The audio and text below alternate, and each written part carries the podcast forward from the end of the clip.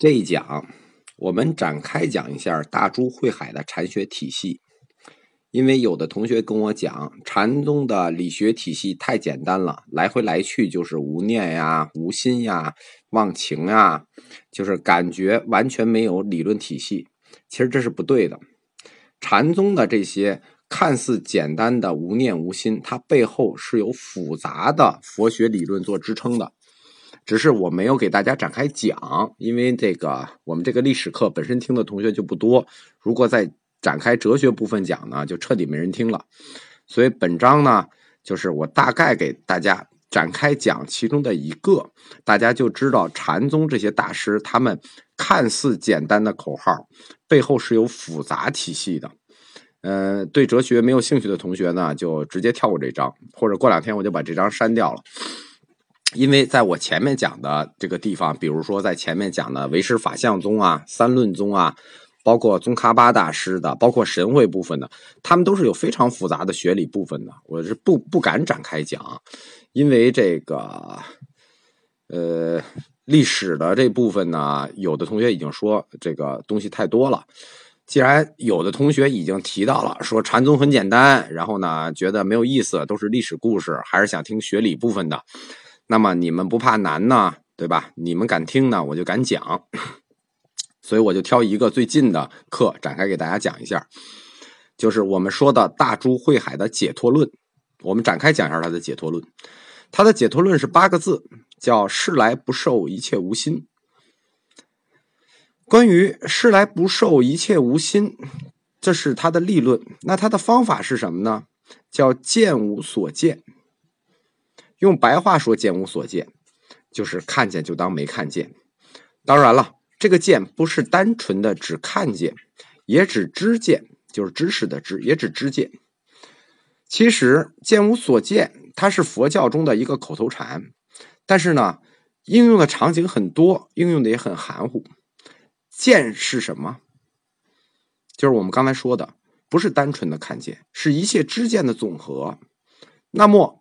既然是知见的总和，用西哲的角度来看，这是不是就是一个认识论的问题？那谈到认识论，不用想了，我们就必须要谈唯识宗，因为唯识宗就是认识论的最高点嘛。我估计大家没有记忆了，我给大家回忆一下唯识宗对认识类的认识论的分类方法，就是人的认识，在唯识宗里把它分成八识。就是这个眼耳鼻舌身意，然后呢，莫那什、阿赖耶识这一些，这八识又分为四类，就是人的八识是分为四类的。第一个层次就是前五识，是所谓的眼耳鼻舌身，这属于什么呢？这属于直觉。第二个层次呢，就是第六识意，意是什么？我们比较简单理解，就管它叫意识。而这个意。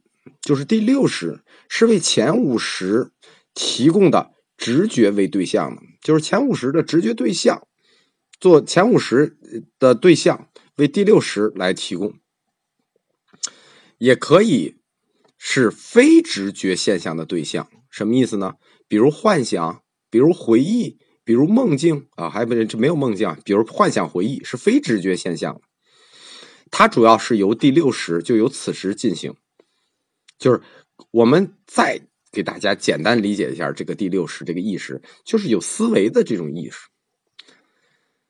八十的第三个层次呢，你看第一个层次是前五十，第二个层次是第六识，第三个层次不是第七识哦，是第八识。第八识是藏识。什么是藏识呢？就是这个世界一切现象发生的根源是什么？是因为有个种子。这个种子有发生功能，有记忆功能，也有学习功能。它可以积累新的经验和概念。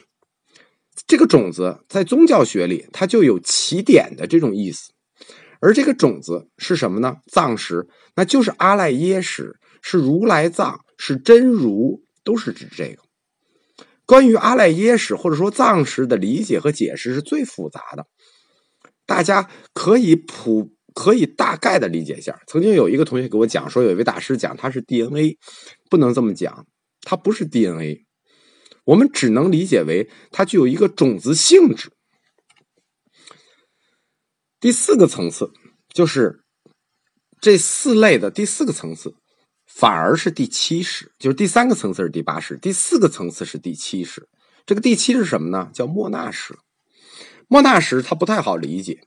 这个第七识就是把第八识看作成为我的识，就是所谓的人我。大家能理解吗？第七识把第八识看成我。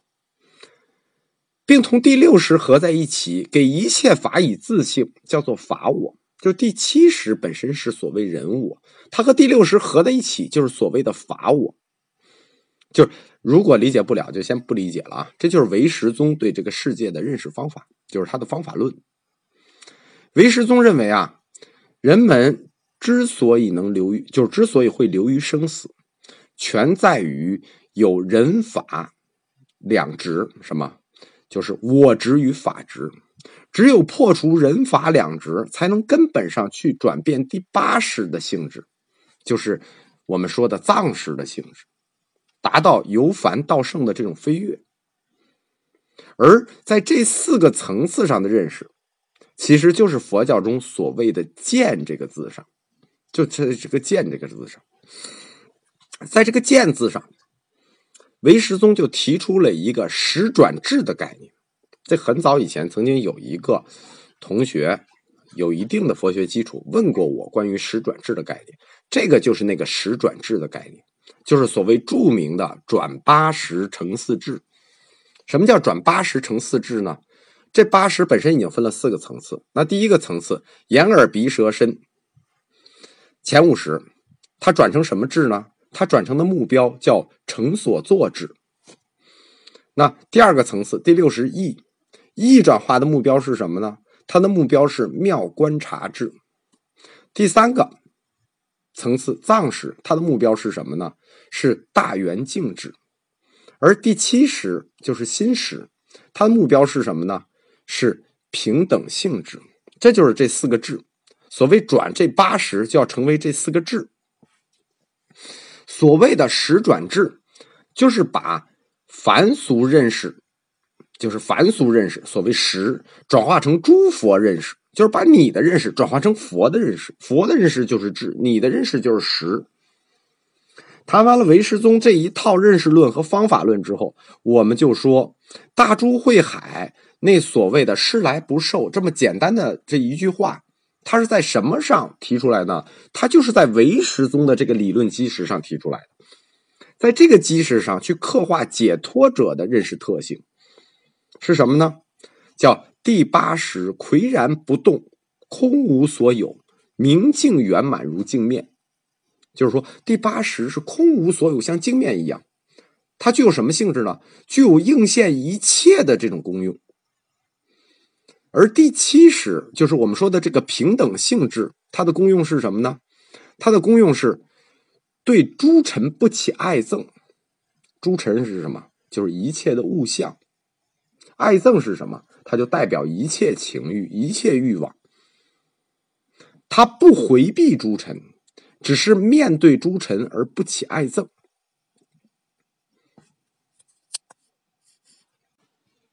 这里。还定义了一个所谓的二性的概念。二性是指什么呢？是泛指一切分别，而这泛指的一切分别，特指的是我、人、法等自性的区别。所谓不起爱憎，即二性空。如果二性空，自然会以平等去看待物我。此时第七识就叫做平等性质。换言之，平等性质不是否认差别，而是于差别中无所爱憎。我们说的第六识，就是最现实生活中，我们现实生活中的意识，就是我们这回倒着捋回来啊。刚才我们从一二三四捋回来，我们再从八呃六，就是倒着捋回来，八七六五捋回来。第六识是现在最现实的意识活动，它的功用是什么呢？能入诸根境界，善能分别，在自在的条件下，善能分别感官所面对的事物，这就叫妙观察智，就是第六识那个妙观察智。因为他能善于分别感官的事物。按唯识宗的教义，前五识眼耳鼻舌身的本性是什么呢？是无分别，即无二相。大珠慧海强调的是什么呢？令诸根随事应用，就是不排斥和限制自己感官的功用，但条件是什么呢？叫吸入正受。正受是什么？即禅定，仍然是以定为统帅五十。这种活动就是前五十的活动，就叫做成所作智。大家懂了吗？我先顺着给大家捋一遍，然后倒着给大家捋出来，这个识是如何转智的。大珠慧海关于转识成智的说法，跟唯识法相宗还不完全相同。在，因为在这个关系，这个是关系到从凡俗认识去转变到诸佛认识领域里，它和唯识法相宗表现出两个鲜明的不同点。我们知道唯识前面我们讲过唯识法相宗的随影镜啊、独从见这些东西。但是大珠慧海他的看法不是这样的。第一个特点，他是认为初世间的认识不能离开诸根为依靠。什么叫诸根？就是感官，就是你对初世间的那种认识不能离开你在现世间这种感官作为依靠，是以诸尘为对象世俗认识活动的映照，就是你在现实中现实事物对你的。认识的影响的那种映照，就是初世间也是你现实活动的一种映照，这是它的第一个特点。第二个特点是什么呢？其所以异于和超越世俗认识者，仅在于不起乱想和不生爱憎。大家懂什么意思了吗？你之所以能超越，不是因为你有什么呃与众不同的地方，仅仅是你不乱想，不生爱憎。在顿悟论里说啊，言无心者，无假真也；假者爱憎心是也，真者无爱憎心是也。但无爱憎心，即是二性空。二性空者，自然解脱。大家听懂这句话了吗？这样无爱憎心，就变成了无心的本质属性。对吧？你看，爱憎心是也，真者无爱憎心是也，无爱憎心就变成了无心的本质属性，是区别于世俗认识的一个分界线，也是解脱成佛的主要标志。大珠慧海用无爱憎这个概念，统一了无念、无住、无生、无着、正见、正念、正智这一切相关联的佛教概念。他把这些佛教概念全部串起来，就用“无爱憎”一个词去串，又都可以用“见无所见”来概括之。你无爱憎，为什么无爱憎？因为你见无所见嘛。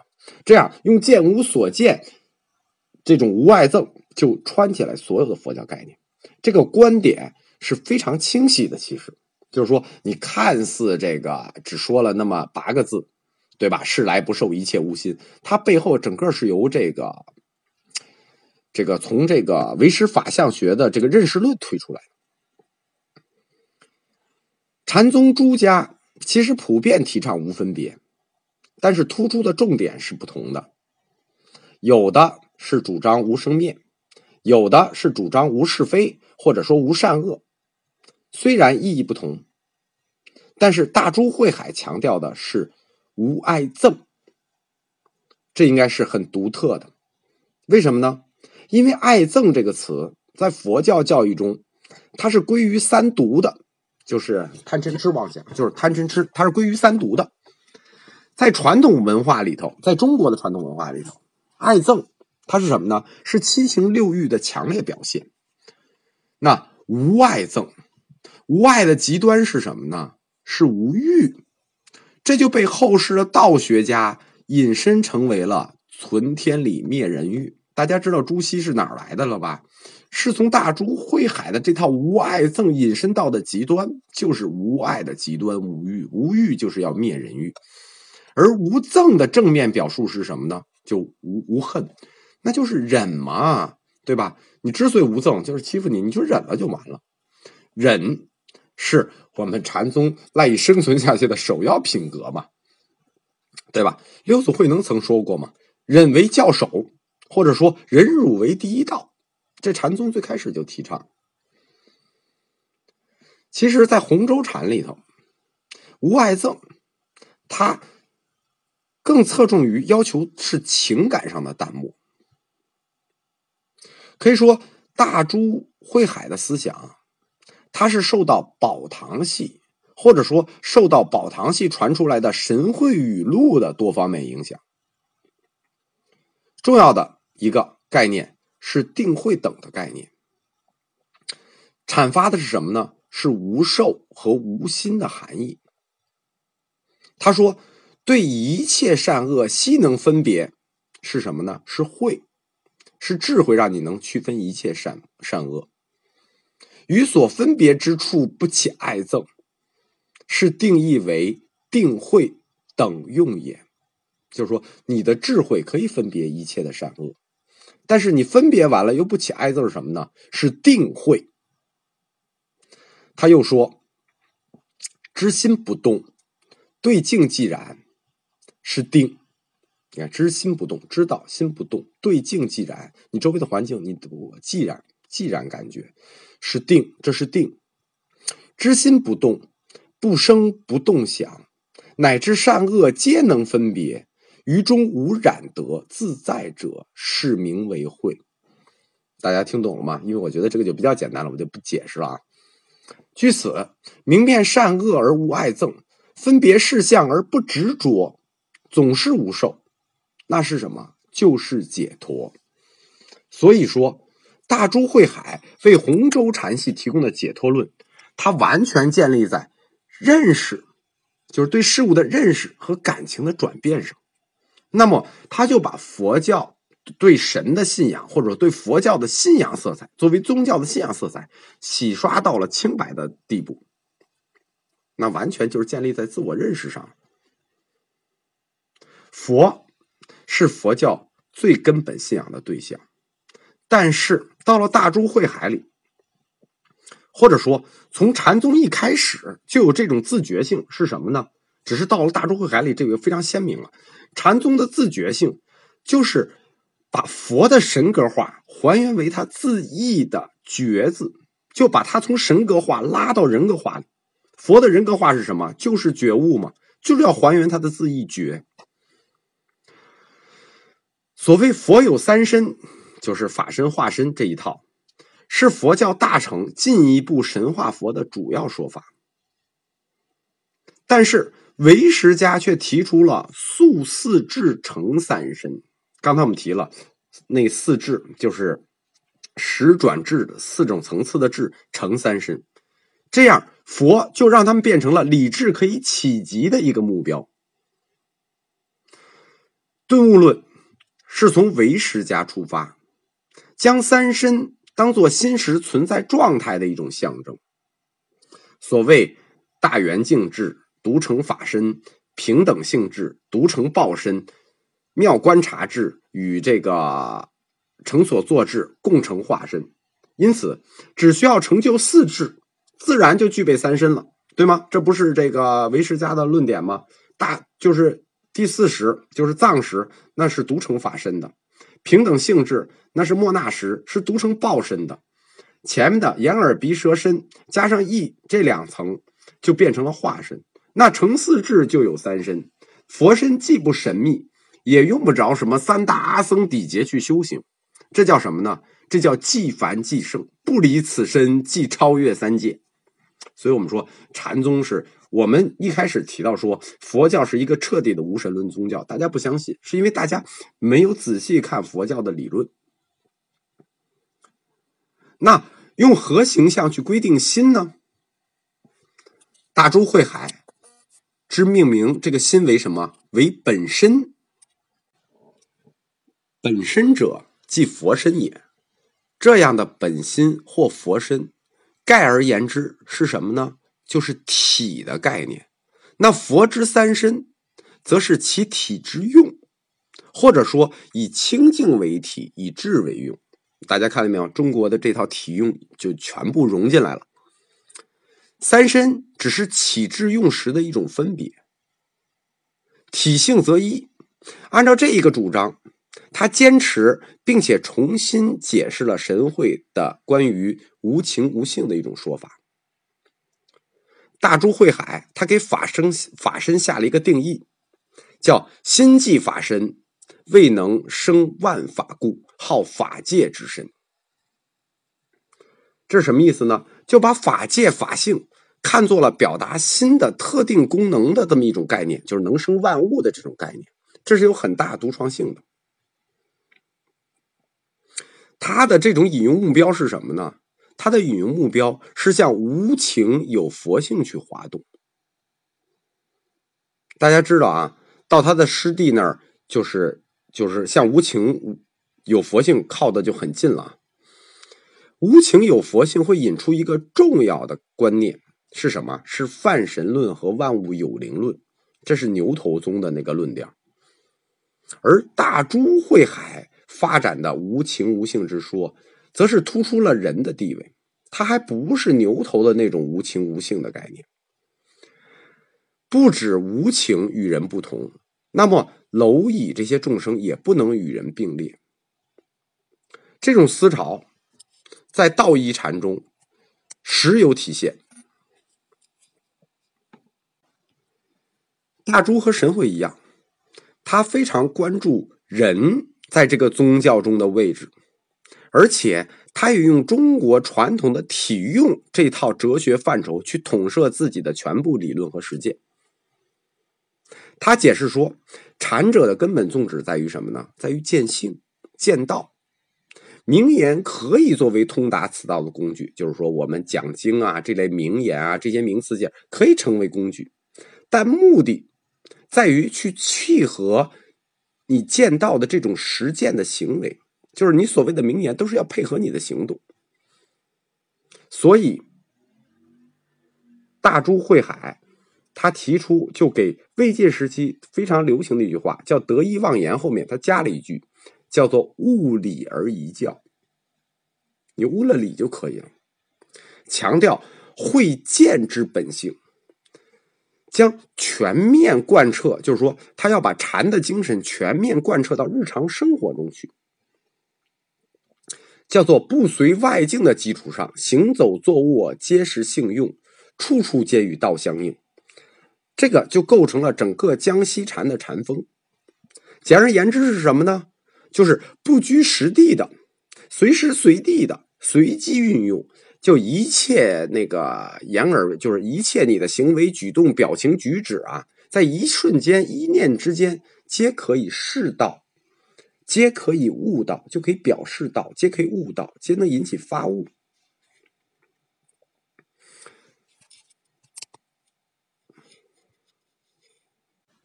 这个我就不 往下讲了，讲到这儿，我估计大家已经听不下去了。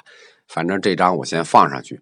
让有的喜欢听理论的同学听一下吧，过两天我就把它删了，对吧？就是，呃，我贴这张的目的就是告诉大家呢，整个禅宗所有的宗师虽然给我们总结出来的 slogan 或者给我们总结出来的标语很简单，其实它背后都是有整套的佛学基础去支撑的，不是单纯的就提出来一个什么事无所受或者即心即佛，它后面都有很复杂的哲学观念。因为我们这个讲座是佛教通识的讲座，所以我们就不在这里展开哲学的命题。以后有机会，我会给大家把佛教哲学的命题都展开，做一期关于大乘精神的哲学讲座。所以我们这章里就关于到哲学的问题，我们就全一般以大家能理解的范畴给大家讲一下。